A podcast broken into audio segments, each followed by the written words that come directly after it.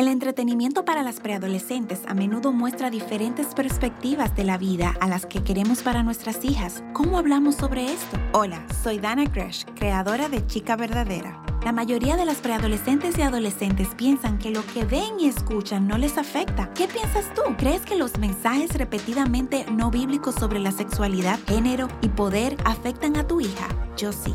Aquí hay algunas preguntas para iniciar una conversación con ella. Pregúntale cuáles chicos respetan a las chicas en ese medio en particular. Pregúntale a qué personaje ella desearía parecerse. Y finalmente, pregúntale a cuál de estos es el que ella más modela.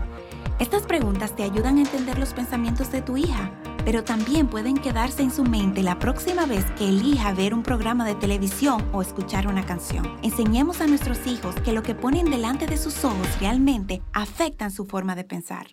Para más consejos como este, visita puralibertad.org.